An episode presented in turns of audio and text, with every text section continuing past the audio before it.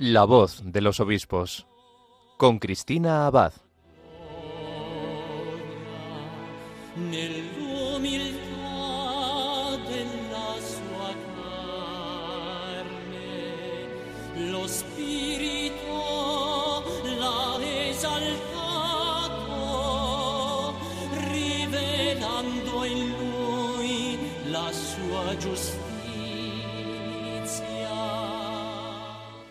Buenas noches, querida familia de Radio María. Un cordial saludo de quien les habla, Cristina Abad.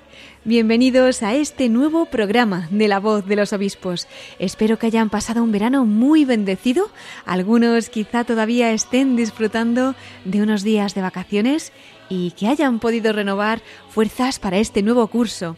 Y es que este mes de septiembre es un mes de acción de gracias y hemos podido descansar al menos unos días en este verano, también de nuevos propósitos para este nuevo curso, ¿verdad? Pero lo mejor es que en todo ello nos está acompañando la Virgen María. Y es que este es un mes pues lleno de fiestas marianas, y nuestros obispos nos lo han ido recordando durante estos días. El 8 de septiembre celebrábamos la Natividad de María y con ella muchísimas fiestas en las distintas advocaciones de distintos lugares de España, entre ellas la de Nuestra Señora de Covadonga, que será una de nuestras protagonistas, por así decirlo, del programa de hoy. Días después, el 12 de septiembre, celebrábamos el dulce nombre de María. Tras la fiesta de la exaltación de la Santa Cruz, el 15 de septiembre celebrábamos la festividad de la Virgen de los Dolores. El pasado martes 19 de septiembre, la fiesta de Nuestra Señora de la Salet. Y hoy, pues como ya saben, queridos oyentes, Nuestra Señora de la Merced. Así que, como decíamos, pues muy acompañados en estos días de nuestra Madre, Reina de Radio María y ojalá un día de todos los corazones, ¿verdad?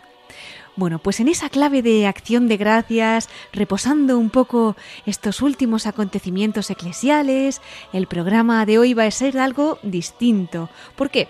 Porque lo vamos a dedicar a conocer parte de los mensajes que nos han ido dando nuestros obispos en algunas de sus homilías, de sus cartas semanales, particularmente en torno a la figura de la Virgen María, de manera que con sus enseñanzas pues podamos también comenzar nosotros este nuevo curso poniendo todo en manos de nuestra Madre y con ella renovando nuestra esperanza para que nuestra estrella nos guíe hacia el mejor puerto. Pues no me extiendo yo más, vamos a dar paso a las voces de nuestros pastores. Así que pidiendo a la Virgen María que nos acompañe, comenzamos la voz de los obispos.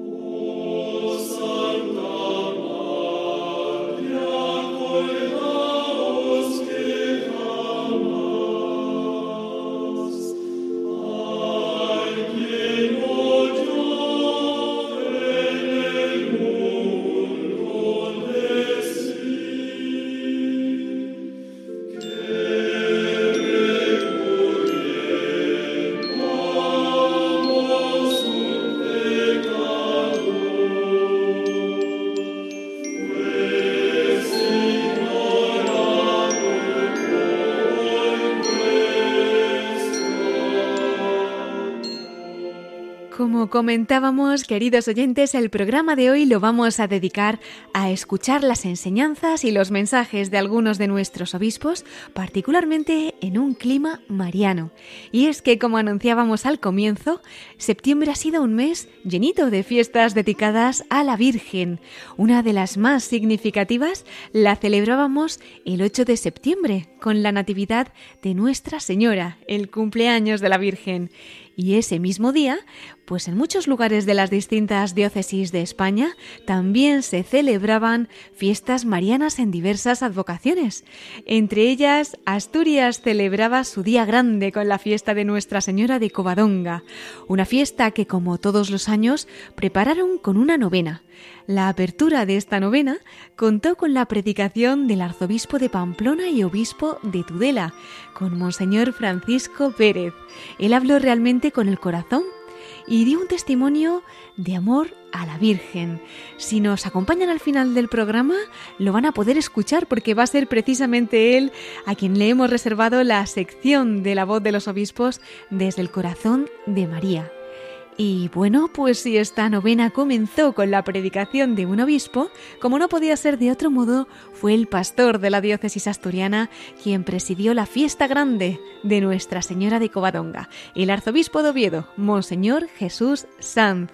En su homilía, además de honrar a la Virgen con sus poéticas palabras, con su predicación, pues hizo también un repaso de los últimos acontecimientos del verano a la luz del Señor desde los incendios que lamentablemente han arrasado algunos lugares a la Jornada Mundial de la Juventud que se celebró en agosto en Lisboa con el Santo Padre. Además, Monseñor Jesús Sanz también denuncia algunas trampas con las que nos engañan ciertas ideologías, particularmente contra la vida. Pues yo creo que en una fecha como esta, a comienzos del nuevo curso, escuchar estas palabras del arzobispo de Oviedo nos pueden venir muy bien para hacer esta memoria agradecida del verano y al mismo tiempo confiar este comienzo de curso a la Virgen María. Les invito a escuchar a Monseñor Jesús Sanz. Pasan los días como se deshojan nuestros bosques de hayas tan llenos de misterio y remembranzas. Hojas caídas como juguetes del viento que son, como ilusiones desprendidas del árbol del corazón, tal como rezaba el poema romántico de Espronceda. Y en este imparable vaivén de un tiempo que nos empuja, tenemos la cita entrañable y esperada de acudir a Covadonga en la fiesta de nuestra Santina. Toda Asturias se viste de fiesta y proclama hoy precisamente su día en torno a la Señora que desde su santa cueva nos cuida y nos mira en cada circunstancia.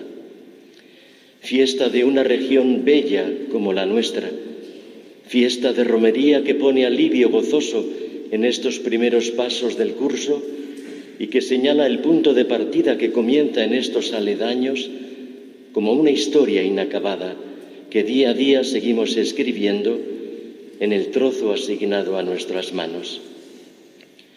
Atrás quedan los sofocos de los calores estivales que han sido tantos y los descansos de nuestras holganzas. Atrás también las cenizas de los incendios que nos han vuelto a asolar quemando tantas cosas como cuando vimos arder las 15.000 hectáreas de Tenerife o las más de 90.000 en Grecia por estar en Europa. El fuego es una metáfora de la misma vida, porque hay un hermano fuego bueno que alumbra y calienta sin hacernos daño, pero hay también un fuego traicionero y subversivo que nos devasta tantos sueños incumplidos, tornándolos en pesadilla ladrona. Los incendios malvados, ya sean naturales o provocados, arrasan cruelmente todo un pasado que sucumbe en el fragor de unas llamas que reducen a cenizas tantas cosas justas y necesarias.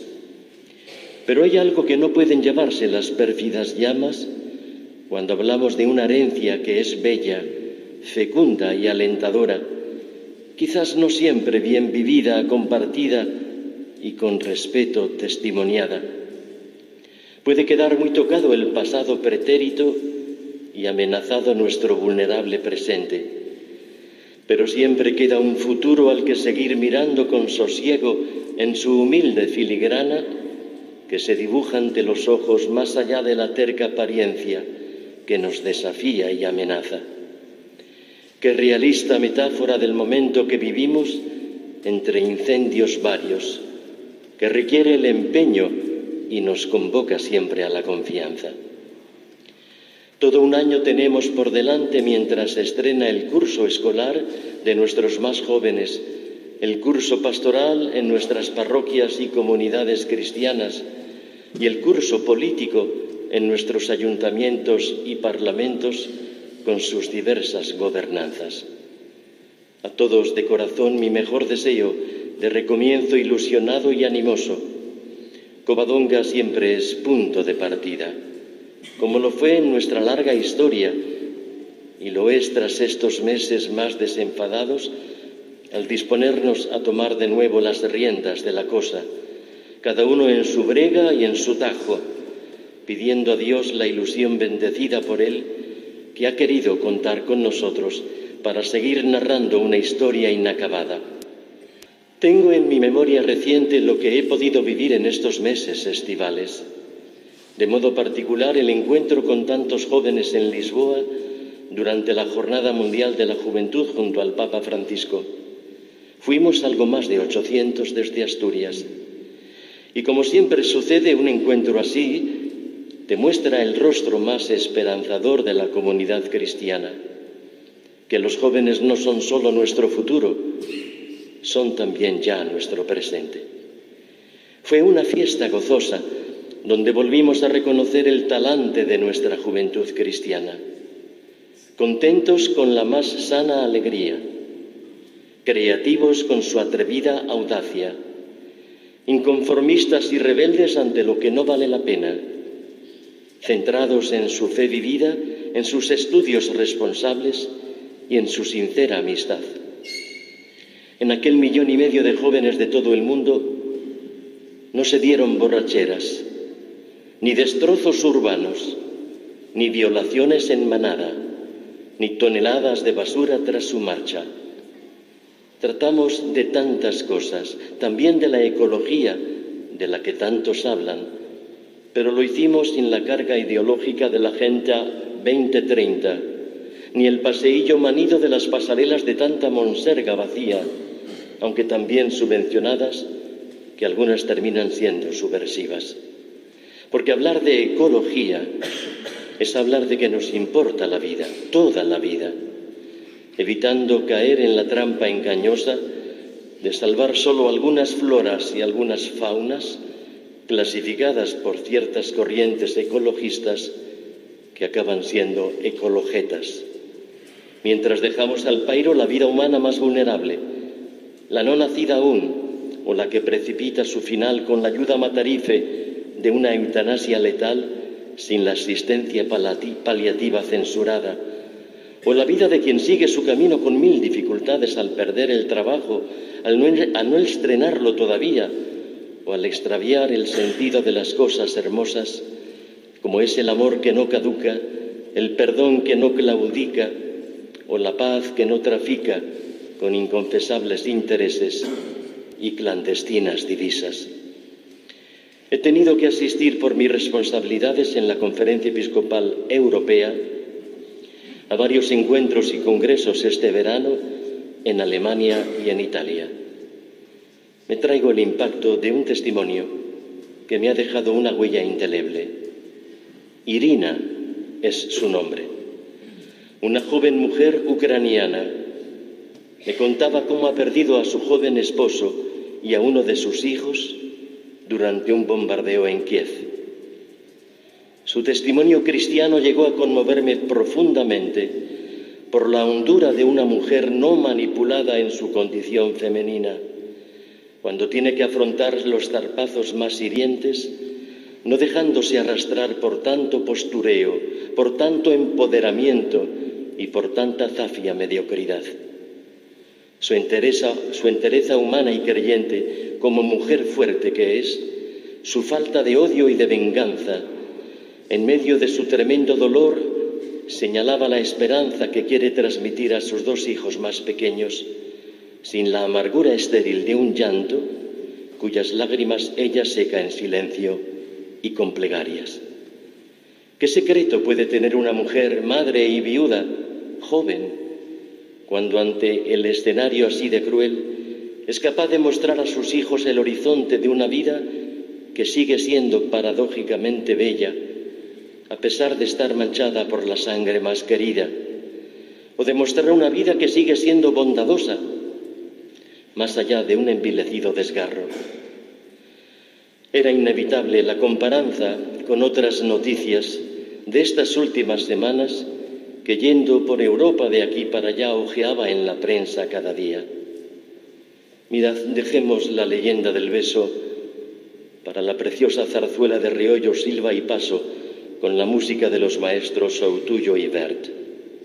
Mejor esta zarzuela que los recientes sainetes jaleados con estrategias calculadas. ¿Dónde quedan las frivolidades teledirigidas durante días y días en noticias amañadas para distraer la atención, eclipsar las vergüenzas o manejar bajo cuerda pretensiones y apaños a cualquier precio y con la habitual mentira como arma política. No, me quedo con el alto testimonio humano y cristiano de esta amiga Irina, esta profesora ucraniana que puso el humilde realismo en el centro, como contrapunto que nos lanzaba la verdadera pregunta en medio de nuestras retóricas teóricas. ¿Qué es para ti la verdad? ¿Lo sabes? ¿Qué peso tiene la bondad en tu vida? ¿Hasta cuánto eres capaz de perdonar? ¿Qué puedes construir para bien de la humanidad junto a otras manos hermanas y complementarias, en lugar de luchar egoístamente por una poltrona de poder o unas siglas mutadas y vacías? Era el contrapunto de dos modos de ver las cosas, de abrazarlas y de vivirlas. En este día de Covadonga, que tiene la fecha de nuestra edad y el domicilio de nuestra circunstancia, María nos dice dos mil años después algo de todo eso que a mí Dios me gritó en Irina, porque la Virgen cuando con su embarazo incipiente fue al encuentro de su prima Isabel, nos ha dicho el Evangelio, que ambas madres se saludaron. E Isabel sintió en su seno que el pequeño Juan saltaba de alegría. Esto me lo enseñó mi madre, llevando mis pequeñas manos como primogénito a su vientre gestante para sentir que en él se movía gozoso un hermanito que nuevo venía. Ir al encuentro del otro para que lo mejor de él salte de alegría como quien se sabe acogido y respetado sin señalamiento ni linchamiento alguno, como quien pretende aprender a dialogar de veras sin expulsar a nadie desde prejuicios excluyentes, como quien sabe reconocer la verdad del otro sin claudicar de la verdad con mayúsculas, esa que nos hace libres. ¿Cómo cambiarían nuestras relaciones interpersonales e incluso institucionales si mirásemos al otro con estos ojos que tienden manos fraternas, que abren cauces viables, que dibujan horizontes de esperanza, en lugar de levantar muros que nos separan, trincheras que nos enfrentan reabriendo heridas o manipulando la realidad con noticias falsas, o malbaratando a capricho un Estado de Derecho que nos asimilaría a una república de banana, de banana malhadada, rompiendo tantas veces la convivencia. Cuando vivimos un momento así de crítico y delicado como el que tenemos, se me deslizan las palabras de aquel gran intelectual que fue don Miguel de Unamuno. Y decía el maestro, me ahogo, me ahogo, me ahogo en este albañal y me duele España en el cogollo del corazón. Así estamos y estos son los retos nada fáciles de solventar. Cuando se conculcan derechos, se retuerce la cordura, dejando que salte por los aires lo que fuimos construyendo en una larga y joven convivencia democrática. María subió con prisa la montaña y en ese encuentro con su prima escenificaron otra manera de vivir y convivir tan distinta tan respetuosamente cristiana, tan enriquecedoramente complementaria. Y esto aprendemos en este día de una fiesta tan nuestra, acudiendo a este santuario donde tuvo comienzo la historia a la que pertenecemos, donde nutrimos nuestras razones para la esperanza y donde aprendemos a escribir entre todos nuestro momento histórico. A Covadonga acuden hombres y mujeres de tantas edades y de tantos lares. Aquí vemos pasear la alegría de la familia, la de verdad, la ilusión de los niños y jóvenes, las lágrimas dulcemente enjugadas de nuestros mayores y las sonrisas compartidas con gozosa algazara. Aquí nos allegamos con nuestras dudas, nuestras preguntas, nuestras heridas, y aquí se nos regala la certeza que humildemente nos abraza, las respuestas serenas que nos traen la paz en el alma y el bálsamo que los arañazos de la vida restaña. Bien lo saben quienes aquí cuidan de la casa de nuestra Santina como un lugar de acogida, reconciliación y reconquista, reconquista de cuanto nos hace mejores ante Dios como hijos y cercanos hermanos de los que Él ha puesto a nuestro lado. En este día festivo asturiano, con la Santina recorremos los tramos que nos irán abriendo los meses por delante, según vayan llegando con sus climas varios los retos en las estaciones del año que nos llegarán paso a paso y hasta diría partido a partido. Ante la Señora ponemos nuestros anhelos ilusionados, nuestros pesares preocupados, y la decisión de salir al encuentro del otro, sea quien sea, con la mirada que aprendemos en los ojos de la Santina y en el respeto de aquel encuentro que nos enseña a enriquecernos y a complementarnos. Que el Señor os guarde y que siempre os bendiga. Así concluía el arzobispo de Oviedo, don Jesús Sanz, su homilía en la pasada fiesta de Nuestra Señora de Covadonga, el 8 de septiembre, en la festividad de la Natividad de Nuestra Señora. Les invito ahora a meditar sus palabras, particularmente contemplando a la Virgen con esta canción del padre Luis Poveda, que más bien es una nana, como la llama él, dedicada a la Virgen María.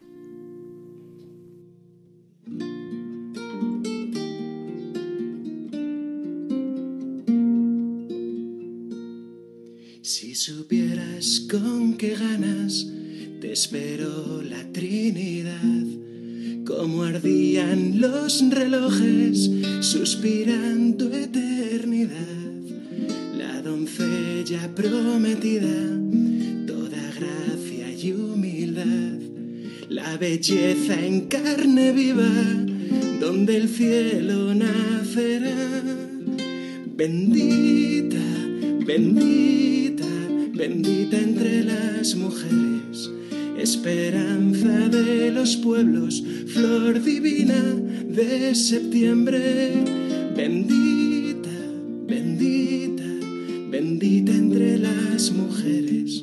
Duerme niña que del cielo baja Dios para mecerte. Están escuchando La voz de los obispos con Cristina Abad. Radio María. Serás novia, esposa y puerta del amor y la verdad. Alegraos, Joaquín y Ana, celebrad en vuestro hogar que hoy la humanidad descansa con la rosa que cuidáis. Bendita, bendita, bendita entre las mujeres esperanza de los pueblos, flor divina de septiembre, bendita, bendita.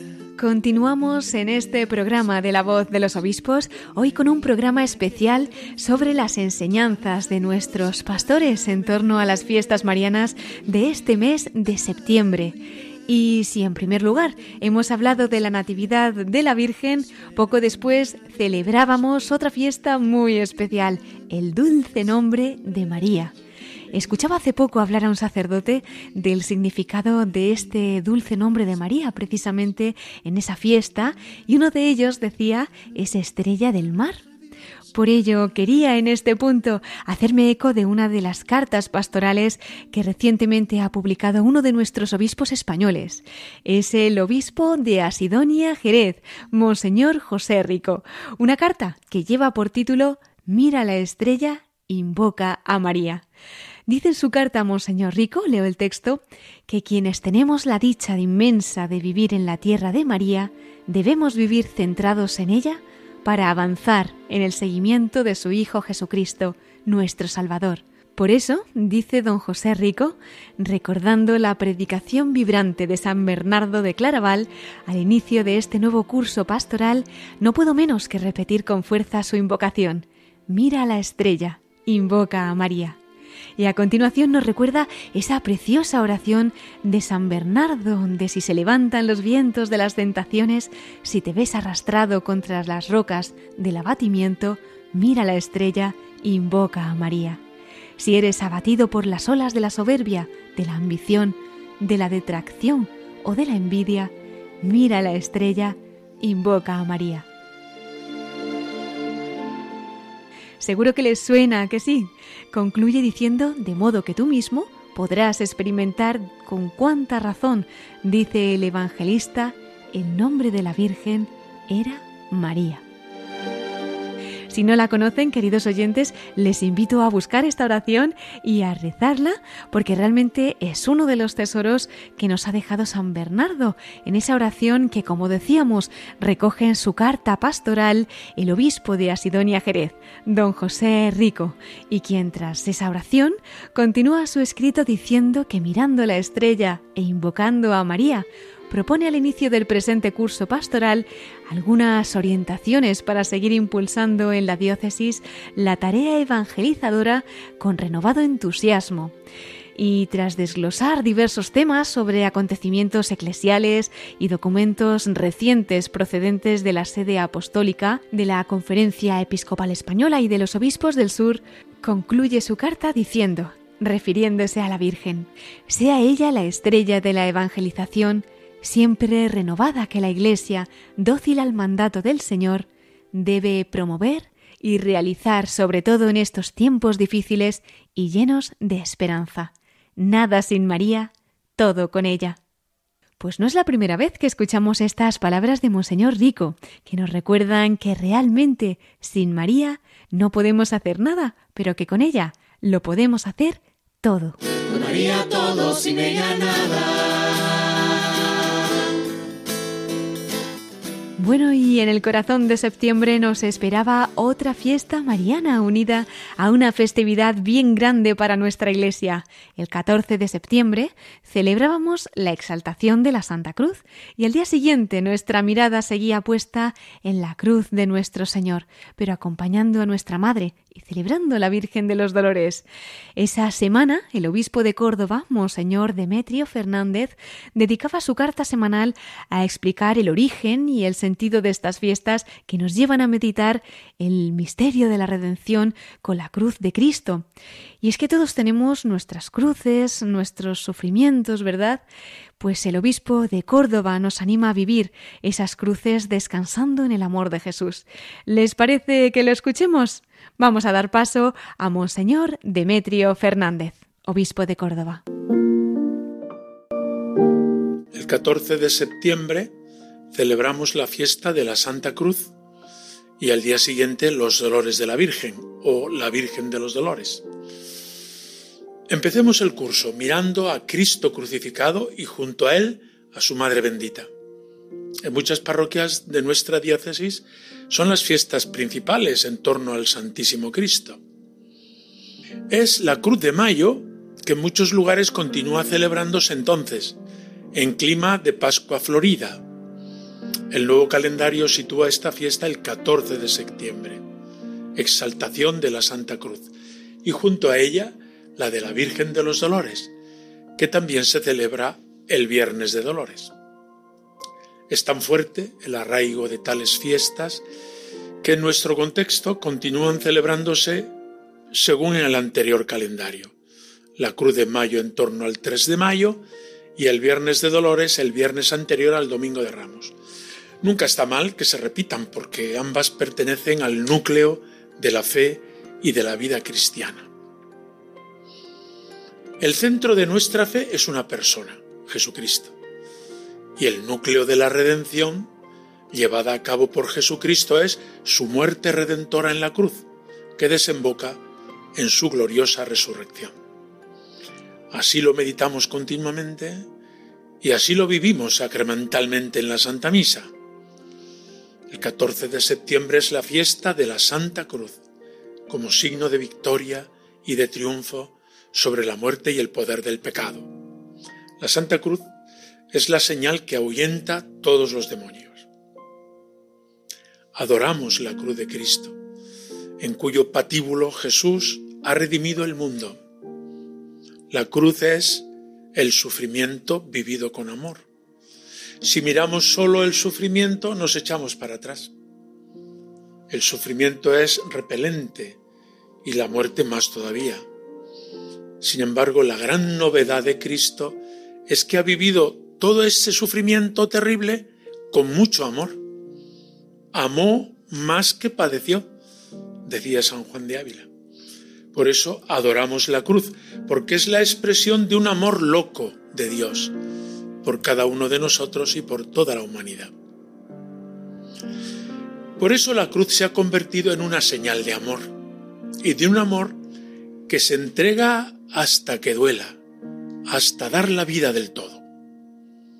Cuando adoramos la cruz, no somos amantes del dolor por el dolor, sino que quedamos asombrados de tanto amor como el que se encierra en la cruz de Cristo.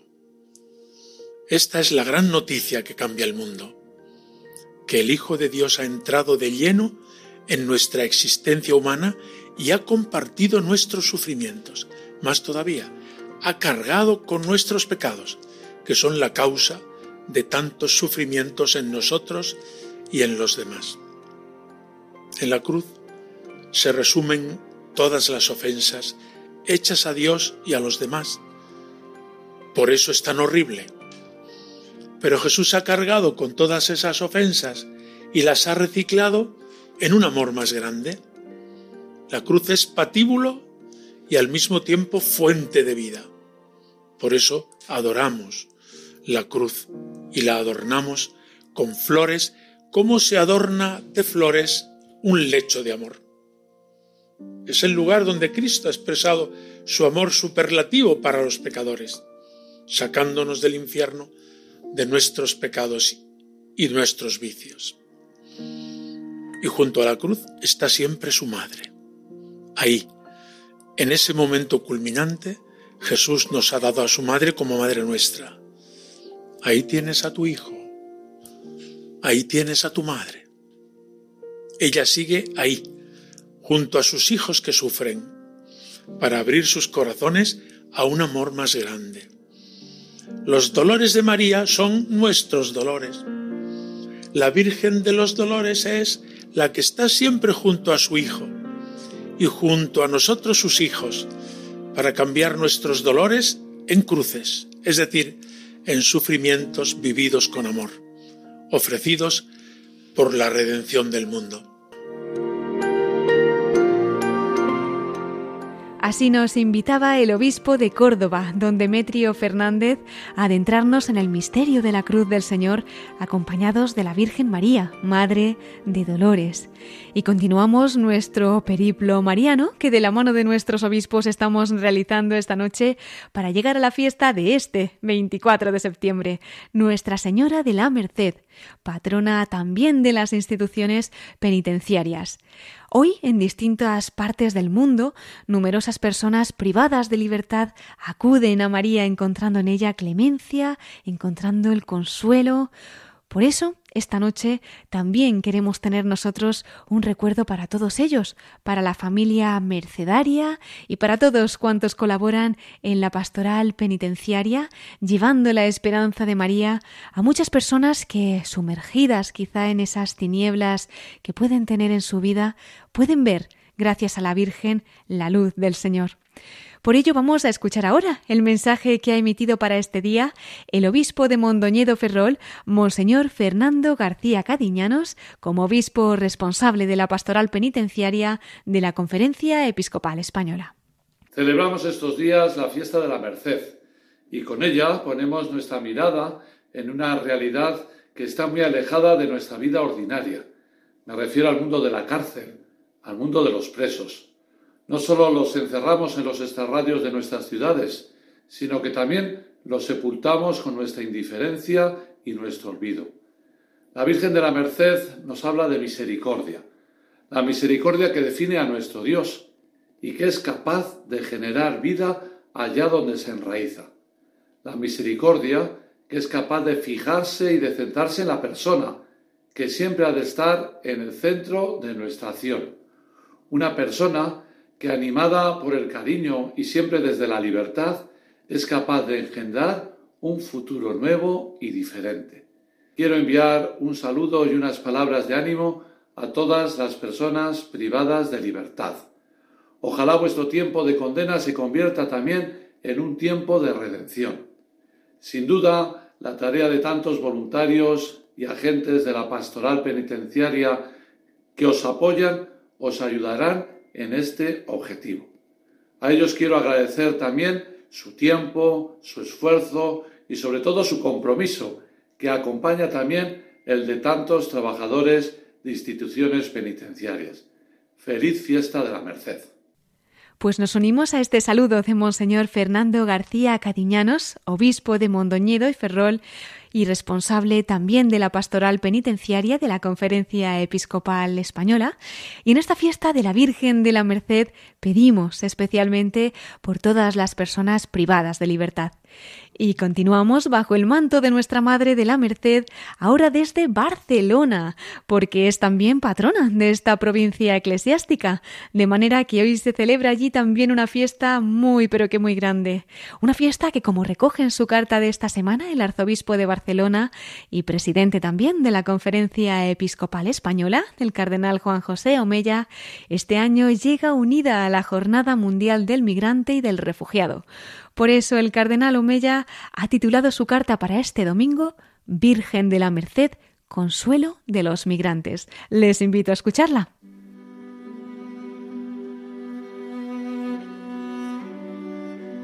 El último domingo de septiembre la Iglesia dedica una jornada a sensibilizarnos, reflexionar y rezar por todos los migrantes y refugiados que en la mayoría de los casos se ven obligados a dejar su tierra.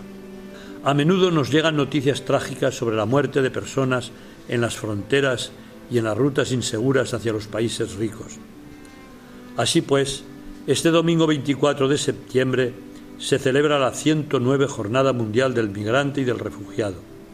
En esta ocasión coincide con la fiesta de la patrona de la provincia eclesiástica de Barcelona, la Virgen de la Merced, liberadora de cautivos.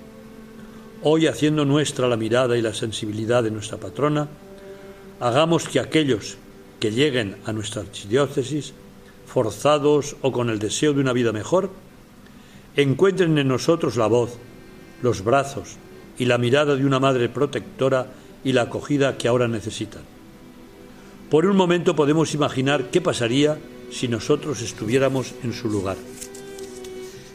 El mensaje que el Santo Padre nos dirige para esta jornada gira en torno a la libertad que debería caracterizar siempre la decisión de dejar la propia tierra, una decisión que cuando es forzada se convierte en una experiencia traumática y dolorosa. Sabemos que revertir esta situación es una tarea muy compleja, que corresponde en primer lugar a los gobernantes, los de los países de origen de esta migración, y también a los de los países receptores, como el nuestro. Lamentablemente, los intereses económicos pasan en ocasiones por encima de las personas y contribuyen a su miseria. La comunidad internacional debería promover la paz, la estabilidad política y el crecimiento económico de los países pobres que son foco de migración irregular. Nosotros, como comunidad cristiana, tenemos también una responsabilidad en esta dolorosa situación debería ser una preocupación pastoral compartida y prioritaria facilitar unas buenas condiciones de vida a aquellas personas que han llegado forzadas a nuestro país y que intentan rehacer su vida. No es solo la labor de Cáritas Diocesana de Barcelona, del Secretariado de Pastoral con los Migrantes o de otras entidades de Iglesia que hacen buen trabajo con sus limitadas posibilidades, sino que toda la comunidad debería estar dispuesta a acoger, proteger, promover e integrar a todo el mundo sin dejar fuera a nadie. Este es un gran reto para la Iglesia y también para la sociedad. El camino sinodal que nos propone el Papa nos lleva a dirigir la mirada hacia las personas vulnerables, entre ellas muchas personas migrantes o refugiadas, los compañeros de viaje especiales que debemos amar. Oremos intensamente para que nadie tenga que abandonar su casa por razón de la guerra, del hambre o de las condiciones indignas de vida. Queridos hermanos y hermanas, que la Virgen de la Merced nos ayude a edificar un mundo más humano y fraterno, que ella, la liberadora de cautivos, abra nuestros ojos y corazones para que sepamos acoger a los que llegan a nuestra tierra en busca de una oportunidad.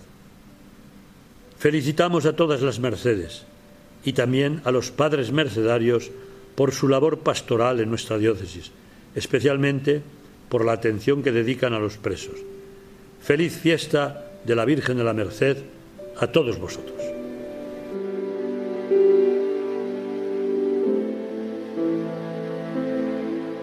Pues nos unimos también aquí, desde Radio María, a esa felicitación del cardenal Juan José Omella, arzobispo de Barcelona y presidente de la Conferencia Episcopal Española, deseándoles una feliz fiesta de la Merced.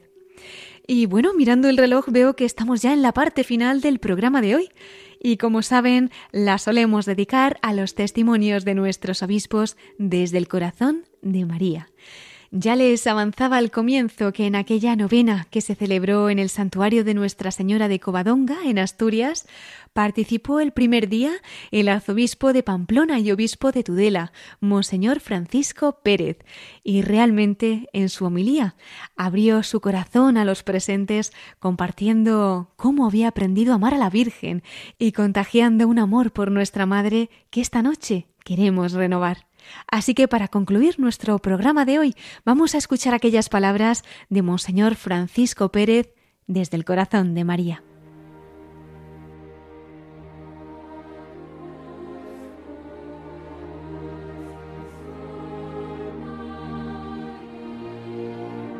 Os cuento una sencilla experiencia. Cuando yo era niño, a los cinco años ya era monaguillo. Y todo fue porque el cura de mi pueblo se empeñaba que fuera monaguillo y yo así lo fui. Y nunca olvidaré aquello que él siempre me decía, no olvides que el mejor amigo es Jesús. Él me enseñó a amar a Jesús, pero mi madre me enseñó a amar a la Virgen. Cuando acabamos el curso, ella con los pies descalzos, junto con los hijos, con tres hijos, nos llevaba a una ermita muy pobre, pero para mí muy rica, porque allí aprendí a amar a la Virgen. Y desde entonces seguí rezando el rosario, que no lo he dejado nunca, yo creo. Qué importante es en familia rezar el rosario rezar a la Virgen, hacerlo, queridas familias. Cuántos momentos, incluso difíciles, que pude comprobar en mi propia familia, y entonces teníamos la imagen de aquella Virgen tosca, y tal vez el artista no dio la clave, pero para mí era la más bella. Y cuántos y qué momentos más importantes en los cuales ella nos sacó de atolladeros y de momentos difíciles. Porque una madre no se cansa de esperar. Y así ocurrió en una ocasión en el País Vasco, en un caserío. Unos padres tenían un hijo. Este hijo, pues un día dio un portazo porque ya era mayor de edad y se fue. Aquellos padres estaban muy dolidos y por más que buscaban, no lo encontraban. Pasó un año, pasaron dos, pero todos los días la madre, en el desayuno, en la comida y en la cena, donde él desayunaba, comía y cenaba, le ponía los cubiertos, los platos. Y un día fue un sacerdote y estaban comiendo los tres, pero faltaba uno. Él no se percataba cuál había sido el gesto de su madre. Todos los días, le dijo a este sacerdote, he puesto en el lugar que él desayunaba, comía y cenaba los utensilios propios del desayuno, de la comida y de la cena, porque una madre no se cansa de esperar. Aquel hijo volvió a los dos años y estaban comiendo los padres. Y entonces, entre lloros y alegrías, él preguntó, ¿y esto? ¿Es que me esperabais? Sí, hijo, una madre no se cansa de esperar. Esa es María, esa es la Virgen. A ella sin duda muchas veces recurrimos. ¿Y qué es lo que hace la Virgen? ¿Y qué es lo que nos enseña esta madre que además es maestra? ¿Os habéis imaginado a la Virgen? Entonces la edad era inferior, tendría los 14, 15 años. Y de pronto la sorprenden. Y ella se pregunta, ¿pero cómo va a ser esto? Lo mismo que nos ocurre a nosotros el día que hemos sentido la vocación al sacerdocio, a la vida religiosa, o que hemos sentido la llamada a casaros. ¿Cómo sucederá esto? Es Dios quien te llama. Es Dios quien en ese momento está pronunciando un designio y un proyecto de vida. Porque Dios quiere lo mejor para todos. Y por eso pone en nosotros la vocación, que es la llamada. ¿Cómo será esto? La pregunta la Virgen, porque muchas veces también nosotros nos lo preguntamos, pero yo seré capaz, yo podré ir adelante la fuerza del Espíritu vendrá sobre ti. Y entonces ella que dice, hágase tu voluntad. Aquí está la esclava del Señor. Qué hermoso. Cuánto nos ha ayudado este gesto de la Virgen, que con humildad se pone en las manos de Dios. Hoy, ante una situación en la que nos encontramos, donde a veces parece que el secularismo se ha convertido en el verdadero progresismo, donde parece que hablar de Dios y ni siquiera hablar de Dios es de lo más retrógrado. Da pena. Porque, ¿cuáles son los frutos? Los frutos son amargos. Los frutos son en muchos momentos en los cuales se entra la desesperanza, la desilusión. La vida no tiene sentido. La vida tiene sentido. Porque Dios es amor y porque Dios nos ama y ha puesto en nosotros ni más ni menos que su propia imagen. Somos sagrario de Dios, todos y cada uno. Somos sagrario de Dios, porque estamos hechos a su imagen y semejanza. Un joven un día me, discutía, Dios no existe porque no le veo. Es que a Dios no se le ve, se le siente cuando uno ama porque Dios es amor. Aquel joven, aquello le hizo meditar y después me dice un día, yo quiero ser sacerdote para anunciar ese amor de Dios. Y es un excelente sacerdote. ¿Amamos, queridos hermanos, o nos quejamos? ¿Amamos de verdad como Dios quiere que amemos, puesto que somos sagrario de Dios? Y eso nos lo enseña la Virgen. Ella que es sagrario de la vida, de la vida que es Cristo, camino y verdad. Amamos.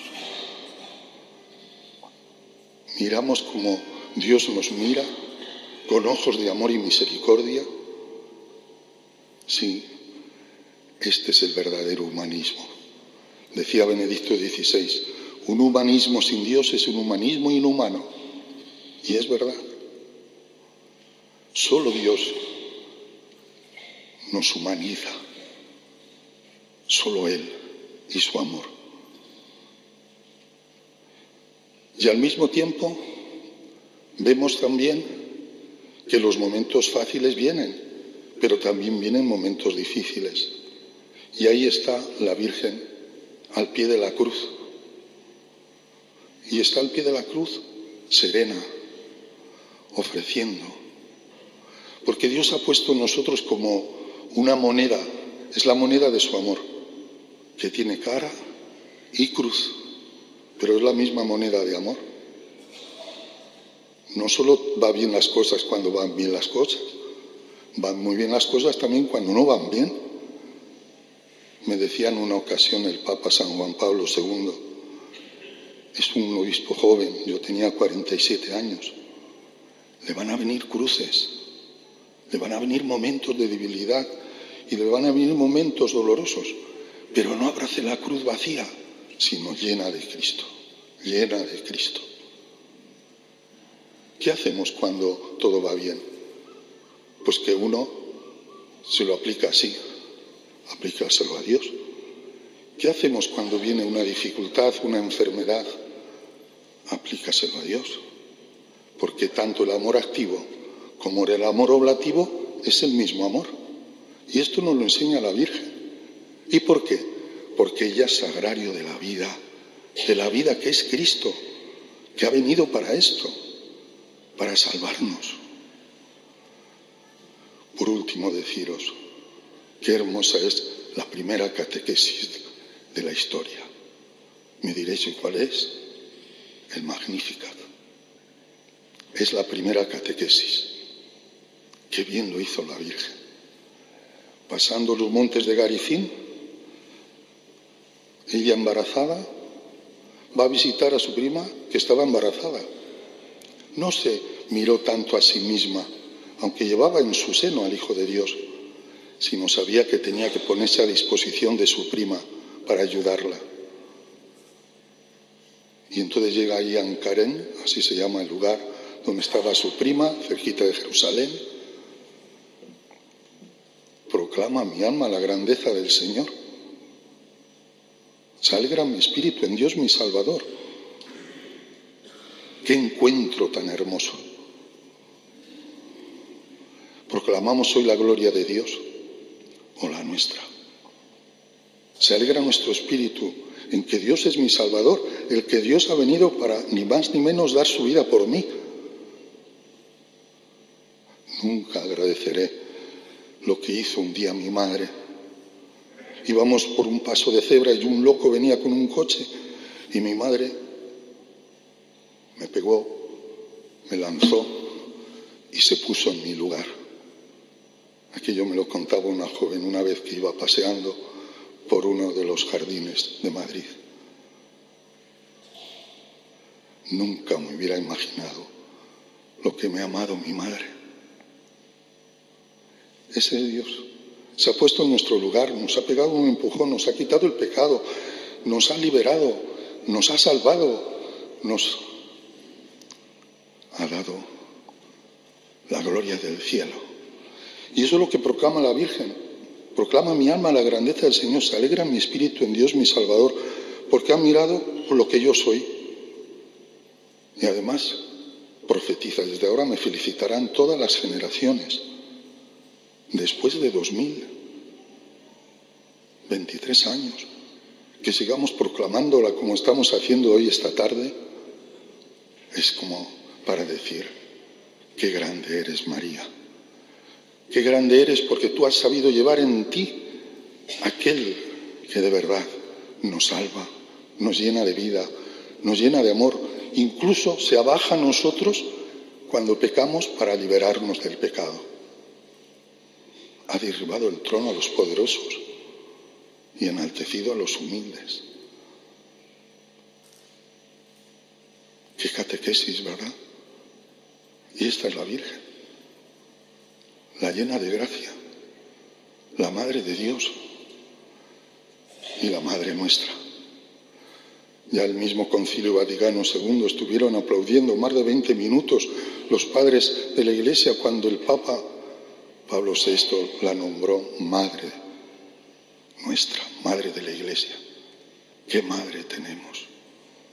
Una madre que está siempre dispuesta, que nos escucha, que nos atiende, que si caemos y nosotros queremos nos levanta, que nos abraza, porque es la madre de la vida. ella, la Virgen. ¿Cómo no la vamos a rezar? ¿Cómo no la vamos a cantar? ¿Cómo no vamos a proclamar su grandeza? En medio de esa humildad, ella nos muestra el amor de los amores, que es Jesucristo.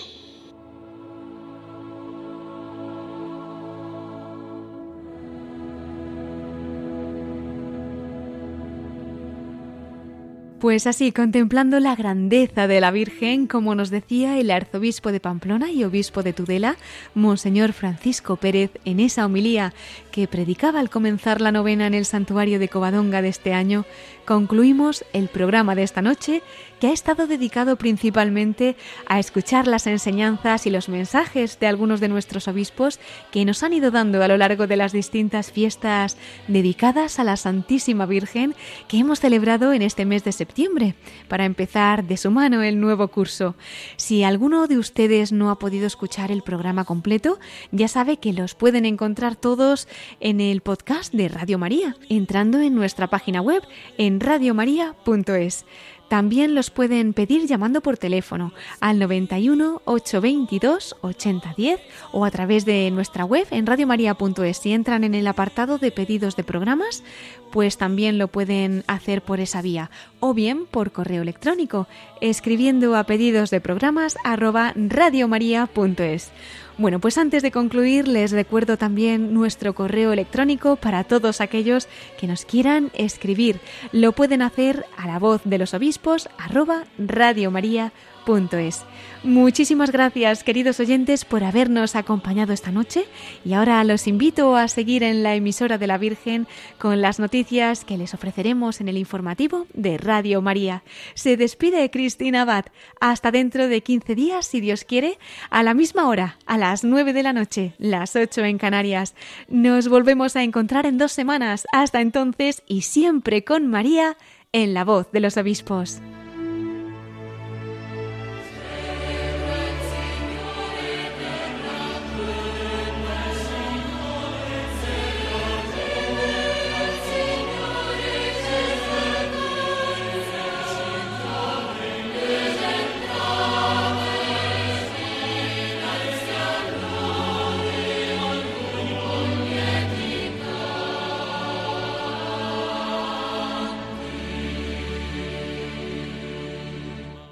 Han escuchado La voz de los obispos con Cristina Abad.